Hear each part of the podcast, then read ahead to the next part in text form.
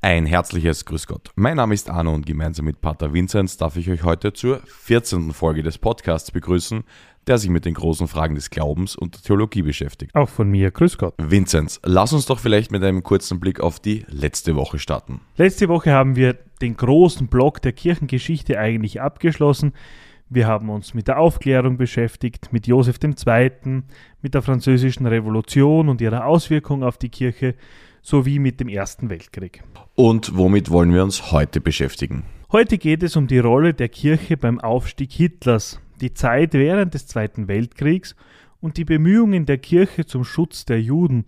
Und hier schauen wir uns vor allem Papst Pius XII. an und wollen uns in seinem Pontifikat auf die Suche nach Gott begeben. Möglicherweise finden wir Gott da hinten. Ein Wunder! Gott, der Vater der Barmherzigkeit. Glauben Sie an Gott. Seine Stimme, Gottes Stimme. Gott erhört alle Gebete. Also gut, ich bin der Messias! Ein Wunder. Danken wir Gott. Wir sprechen heute also über ein Thema, das unsere Zeit bis heute maßgeblich prägt. Vielleicht schauen wir uns diese Zeit etwas genauer an. Am 30. Jänner 1933 ernannte Hindenburg Adolf Hitler zum Reichskanzler. In den Wochen danach nützten die Nationalsozialisten Notverordnungen zur Gleichstellung bzw. Unterdrückung aller politischen Gegner. Am 15. September 1935 werden die Nürnberger Gesetze verabschiedet. Diese bilden die Grundlage für die rassistischen Ausgrenzungen und Verfolgungen jüdischer Menschen in Deutschland. Unter anderem wird Juden auch die Staatsbürgerschaft entzogen. Am 12. März 1938 erfolgte dann der sogenannte Anschluss Österreichs an das Deutsche Reich sowie der Einmarsch der Wehrmacht in Österreich. Im selben Jahr, am 9. November, kommt es zu großen Judenprogromen, auch bekannt als Reichskristallnacht. Jüdische Geschäfte und Synagogen werden zerstört und 30.000 Juden in KZs deportiert. Offiziell beginnt der Zweite Weltkrieg gut zwei Monate davor mit dem Überfall Hitlers auf Polen. Danke für diesen kurzen Überblick. Ich glaube, der ist notwendig, um zu verstehen, was wir jetzt in den nächsten Minuten auch besprechen werden. Ich werde jetzt versuchen, einen Überblick zu geben, was in dieser Zeit in der Kirche passiert, beziehungsweise wie die Kirche auf die Entwicklungen in Deutschland auch reagiert hat. Und dies tue ich, indem ich eine Person näher beleuchte, die uns durch die ganze Folge begleiten wird, nämlich Eugenio Pacelli, den späteren Papst Pius XII. Eugenio Pacelli ist für uns deshalb so interessant, weil er, bevor er am 2. März 1939 zum Papst gewählt wurde, von 1917 bis 1929 Nuntius an den verschiedenen Nunziaturen in Deutschland war. Und somit erlebte er als Botschafter des Papstes schon den ersten Putschversuch Hitlers 1923. In einem Brief, den er da an den Vatikan schreibt, das müssen Botschafter immer wieder tun, schreibt er dazu, dass der Nationalsozialismus die vielleicht gefährlichste Häresie unserer Zeit ist. Ein weiteres Dokument, das Pacelli verfasst hat, bezeichnet Hitler als berüchtigten politischen Agitator. Was ist ein Agitator? Agitator ist ein heute nicht mehr sehr gebräuchliches Wort. Es ist eigentlich ein abwertender Ausdruck für einen politischen Aufwiegler, Anstifter, Hetzer, Unruhestifter. Spannend ist aber, dass uns von der Haushälterin Bacellis eine Aussage überliefert ist, die ich euch nicht vorenthalten will. So habe Bacelli laut Schwester Pascalina Folgendes über Hitler gesagt. Dieser Mensch ist völlig von sich selbst besessen. Alles, was ihm nicht dient, verwirft er. Was er sagt und schreibt, trägt den Stempel seiner Selbstsucht. Dieser Mensch geht über Leichen und tritt nieder, was ihm im Weg ist. Ich kann nur nicht begreifen, dass selbst so viele von den Besten in Deutschland dies nicht sehen oder wenigstens aus dem, was er schreibt und sagt, eine Lehre ziehen.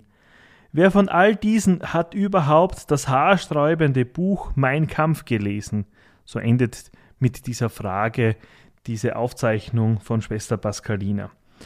Es geht dann weiter, Pacelli wird dann 1929 aus Deutschland abberufen und 1930 Kardinalstaatssekretär und somit der zweite Mann im Vatikan.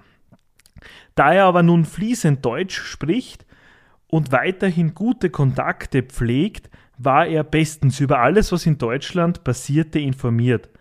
Das war dann sicher auch der Grund, warum der Papst, damals Pius XI., ihn bat, die Enzyklika mit brennender Sorge zu verfassen.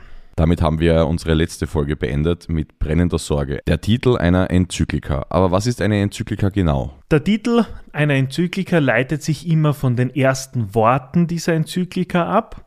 Und eine Enzyklika ist ein eigentlich in Latein gehaltenes Rundschreiben des Papstes an alle Bischöfe und Priester der Welt. Das Besondere und sicher Außergewöhnliche an dieser Enzyklika mit brennender Sorge ist, dass sie in deutscher Sprache geschrieben ist und sich eindeutig mit dem beschäftigt, was damals in Deutschland passiert ist. Nachdem sie in deutscher Sprache gehalten ist, ist sie wahrscheinlich auch zielgerichtet an das deutsche Volk.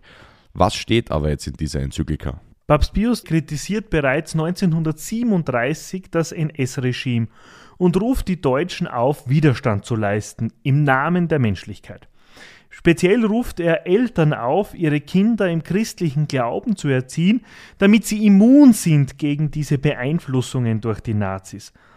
Der Papst stellt in diesem Schreiben klar, dass die NS-Ideologie als ein neues Heidentum zu verurteilen ist und dass die sogenannte Rassenlehre unvereinbar mit der christlichen Nächstenliebe ist. Den Priestern und den Ordensleuten spricht der Papst Mut und Anerkennung zu. Sie sollten weiterhin für die Wahrheit eintreten. Zusammengefasst, 1937 wendet sich der Papst in einer so noch nie dagewesenen Form, in einem so noch nie dagewesenen Protestschreiben an die Katholiken deutscher Sprache und an alle Menschen in Deutschland. Wenn wir gerade beim Thema Enzyklika sind. In dieser Enzyklika, und danke an meine Großmutter, die mich darauf aufmerksam gemacht hat in der Vorbereitung dieser Folge, kommt auch der Punkt reiner Gottesglaube vor. Dieser Punkt beschäftigt sich besonders mit dem Ausdruck gottgläubig. Es war ein Versuch, eine religiöse Identifikationsformel für Nationalsozialismus jenseits der Kirche zu schaffen. Das fällt dann wahrscheinlich auch genau unter das, was du gerade erwähnt hast, und zwar, dass die NS-Ideologie als neues Heidentum zu verurteilen ist. Diese Enzyklika, über die wir gerade sprechen, wie hat Hitler darauf reagiert? Man wusste in der Kirche schon sehr genau, in welches Wespennest man da stechen würde und ging daher mit größtmöglicher Diskretion vor. Man brachte diese Enzyklika ganz geheim nach Deutschland zum Nuntius und dieser gab sie wirklich nur an die Bischöfe weiter. Gedruckt wurde sie in der Nacht, um ja keine Aufregung oder um ja kein Aufsehen zu erregen. Und dann, der Knall, verlesen wurde sie am Palmsonntag bei allen Messen. Die Nazis wurden von der Veröffentlichung überrascht, reagierten dann aber wirklich sehr schnell darauf. Es kam schon in den Tagen danach zu Hausdurchsuchungen. Die beteiligten Druckereien wurden geschlossen und enteignet. Die Kirche wurde diffamiert, Klöster, Schulen, theologische Hochschulen mussten schließen, wurden enteignet, Priester wurden festgenommen und so weiter. Wir befinden uns jetzt noch in einer sehr frühen Phase auch des Krieges. Wie geht's weiter? 1939 stirbt Pius XI.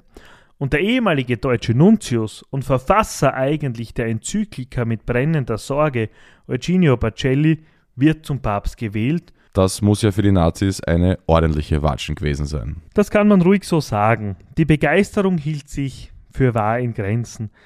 Das NS-Regime sandte als eine von sehr wenigen Regierungen niemanden zur Amtseinführung, sondern ließ verkünden, wir in Deutschland haben von diesem Papst nichts zu erwarten. Die Kirche unter Pius XII. wird mehr als sonst Politik machen, aber nicht so roh und polternd wie unter Pius XI., sondern feiner, diskreter und steiler. Und hatten Sie recht? Naja, ein bisschen schon, weil der neu gewählte Papst ließ keine Zeit verstreichen.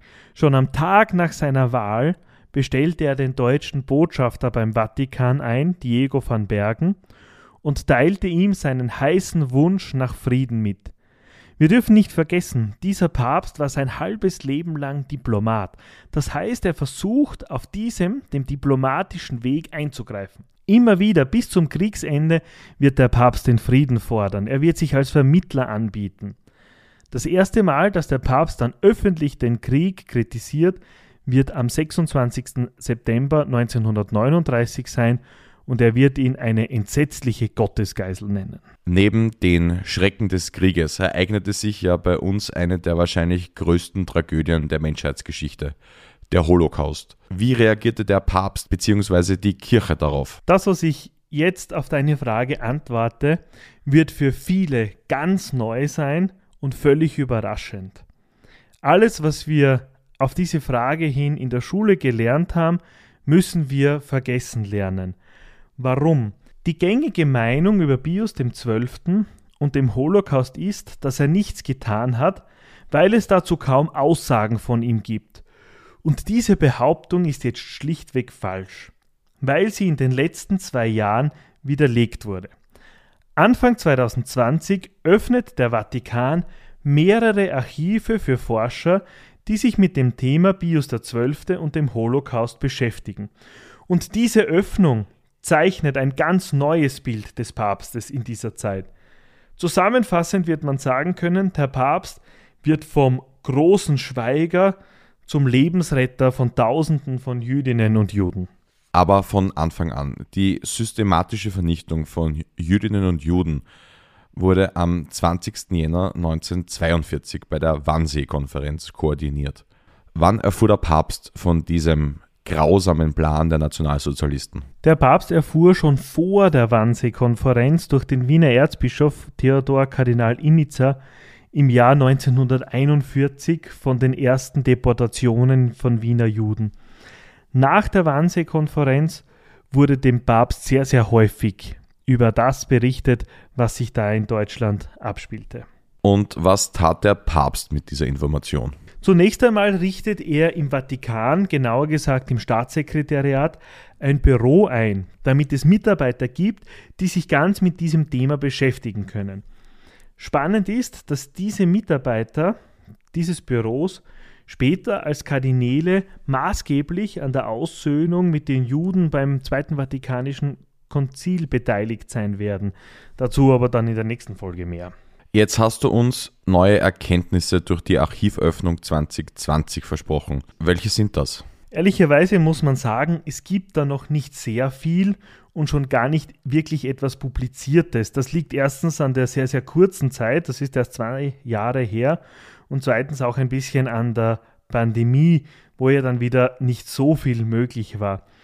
Was es aber gibt, sind Vorträge, Interviews und sogar einen Podcast oder eine Podcast-Folge von Radio Vatikan mit Dr. Michael Feldkamp, einem ja wirklich hoch angesehenen deutschen Historiker, der sich in diesen Archiven umgeschaut hat, der dort war und tatsächlich, und das sind jetzt seine Worte, riesige Sensationen gefunden hat. Von welchen Sensationen reden wir da?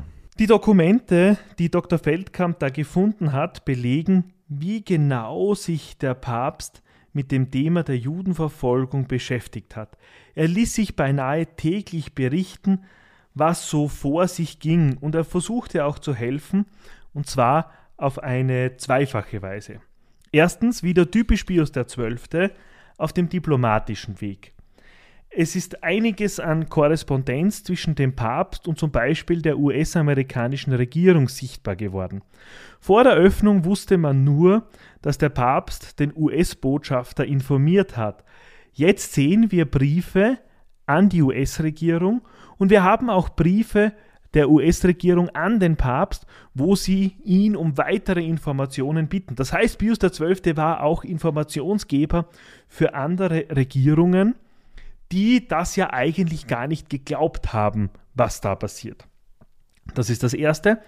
Und das Zweite, der Papst hat persönlich versucht, Jüdinnen und Juden zu helfen, indem er damals etwas völlig Undenkbares gemacht hat. Das können wir uns heute so nicht vorstellen. Damals war das völlig undenkbar. Er hat Klöster geöffnet, er hat Klausuren aufgehoben und er hat kirchliche Einrichtungen angewiesen, Jüdinnen und Juden aufzunehmen und zu verstecken. Dr. Feldkamp geht in einer ersten Rechnung davon aus, dass der Papst so etwa ungefähr 15.000 Jüdinnen und Juden persönlich das Leben gerettet hat. Das Ganze war nicht friedlich. Wir lesen in den Unterlagen auch, dass es da zu Kämpfen zwischen der Waffen-SS und der päpstlichen Paladin-Garde gekommen ist. Die Balladin-Garde war so ein kleines Militär des Papstes. Heute kennen wir nur noch die Schweizer Garde, aber die Balladin-Garde gab es damals auch.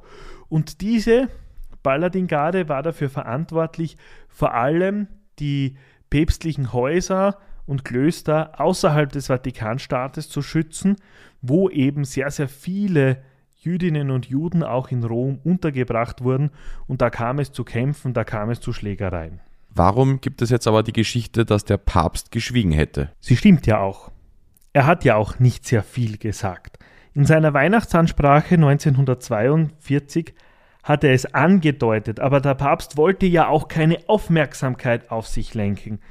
In dem Fall galt wohl die Regel, tu Gutes und rede nicht darüber. Weil hätte er jetzt groß davon geredet, was man alles tun soll und was er alles tut, ja, dann hätte er nur die Aufmerksamkeit auf sich gezogen, ja. Und durch dieses Schweigen hat er persönlich vielen Jüdinnen und Juden helfen können und sie so auch retten können. Das heißt, dem Papst wird da Unrecht getan, wenn man behauptet, dass er nichts für die Juden getan hätte. Ich glaube, das kann man heute eindeutig so sagen und das wird in den nächsten Jahren und Jahrzehnten noch viel deutlicher werden, wenn diese Archive, die jetzt geöffnet sind, auch weiter erforscht werden. Das ist eine Unmenge an Material und es wird Jahre brauchen, das aufzuarbeiten. Wie ging es dann in den letzten Kriegsjahren weiter? Wie war die Beziehung zwischen Kirche und Papst zu Hitler? Ja, die war alles andere als gut. Immer wieder gab es das Gerücht, Hitler wolle den Papst entführen. Pius XII. hat da aber auch vorgesorgt und ein Rücktrittsschreiben vorbereitet für diesen Fall, dass er wirklich durch Hitler oder die Wehrmacht oder sonst jemanden entführt wird. Warum macht er das? Wäre er wirklich entführt worden, so hätten seine Mitarbeiter dieses Schreiben veröffentlicht und Hitler hätte dann nicht den Papst in seiner Macht gehabt, sondern einfach nur den Kardinal Bacelli. Der Papst versuchte aber auch weiterhin auf Hitler einzuwirken und schickte zum Beispiel am 21. Juni 1943 einen Gesandten zu Hitler nach Berlin, der tatsächlich auch von Hitler dann in Berchtesgaden allerdings empfangen wurde. Dieser Gesandte war der damalige Nuntius in Deutschland, Cesare Orsenio, der dann nach dem Besuch bei Hitler Folgendes berichtet. Und das möchte ich euch jetzt auch noch vorlesen. In allerhöchstem Auftrag bin ich vor einigen Tagen nach Berchtesgaden geflogen. Ich wurde vom Führer und Kanzler Hitler empfangen, aber sobald ich das Thema Juden und Judentum angeschnitten hatte, drehte sich Hitler ab, ging ans Fenster und trommelte mit den Fingern gegen die Scheibe. Sie können sich vorstellen, wie peinlich es mir war, im Rücken meines Gesprächspartners mein Vorhaben vorzutragen. Ich tat es trotzdem. Dann drehte sich plötzlich Hitler um, ging an einen Tisch, wo ein Glas Wasser stand, fasste es, schleuderte es wütend auf den Boden. Mit dieser hochdiplomatischen Geste durfte ich meine Mission als beendet und gleichzeitig leider als abgelehnt betrachten. Lass uns zum Abschluss noch einen Blick auf das kirchliche Leben in Österreich während der NS-Zeit werfen. Darüber könnten wir fast eine eigene Folge machen, aber ich werde versuchen, das in gebotener Kürze ein wenig darzustellen. Das Ganze beginnt schon im Jahr 1937 und zwar mit einem Brief der österreichischen Bischöfe, in dem sie ihre Solidarität mit der vom NS-Regime bedrängten Kirche in Deutschland zum Ausdruck brachten. Umso mehr traf die österreichischen Bischöfe dann der Anschluss. Nach langem Hin und Her und wohl unter Druck stimmten die Bischöfe offiziell diesem Anschluss zu, schon ein bisschen auch in der Hoffnung, vom NS-Regime ein wenig verschont zu bleiben. Und hat das geholfen? Nein, überhaupt nicht. Ab 1938 wurden in Österreich insgesamt rund 200 Klöster und Ordensgemeinschaften aufgehoben. 1400 katholische Schulen wurden geschlossen und über 6000 kirchliche Vereine aufgelöst. Der Großteil des kirchlichen Vermögens wurde eingezogen, die Kirche wurde beinahe handlungsunfähig gemacht. Jetzt weiß ich, dass im Wohnhaus des Kardinals in Wien ein Bild von Jesus hängt, das durch Messerstiche beschädigt ist. Das hat doch auch was mit den Nazis zu tun, oder? Ja, Und zwar stürmten Mitglieder der Hitlerjugend am 8. Oktober 1938 das erzbischöfliche Palais und verwüsteten es, nachdem der Kardinal am Vortag beim sogenannten Rosenkranzfest im Stephansdom vor ca. 7000 Jugendlichen, die im Dom gebetet haben und dort zu einer Feier versammelt waren, gesagt hat, wir haben nur einen Führer und das ist Jesus Christus. Das war natürlich eine enorme Provokation, die die Hitlerjugend nicht auf sich sitzen ließ. Sie stürmten das erzbischöfliche Palais, das Kurhaus, sie warfen sogar einen Dompfarrer oder einen Domkuraten aus dem Fenster, der sich beide Beine brach. Abschließend und jetzt zum Thema Österreich muss man sagen, dass es in der Kirche sicher auch unter den Priestern Befürworter Hitlers gab, aber auch viele Gegner. Das Dokumentationsarchiv des österreichischen Widerstandes nennt 1570 Priester, die von den Nazis verfolgt wurden, weil sie sogenannte staatsgefährliche Aussagen in Predigt, Schule und Privatgesprächen getätigt haben. Nicht mitgerechnet sind die unzähligen Ordensfrauen, die oft im Stillen auch geholfen haben. Wie viele Priester, wie viele Ordensleute von den Nazis wirklich getötet wurden, lässt sich heute noch nicht mit Sicherheit sagen. Von einigen wissen wir es, wie zum Beispiel Pater Franz Reinisch oder der Chorherr Roman Scholz, Kaplan Heinrich Meyer oder auch Schwester Theresia, die besser bekannt ist unter ihrem bürgerlichen Namen Edith Stein und viele, viele mehr. Ich hoffe, wir konnten heute einen ungefähren Überblick über diese Zeit geben. Natürlich gibt es unzählige Aspekte, auf die wir noch gesondert hätten eingehen können und wir könnten allein zu dieser Zeit viele, viele weitere Folgen machen. Wir wollen jetzt aber das Grauen hinter uns lassen. Nächste Woche dreht sich nämlich alles um das Zweite Vatikanische Konzil.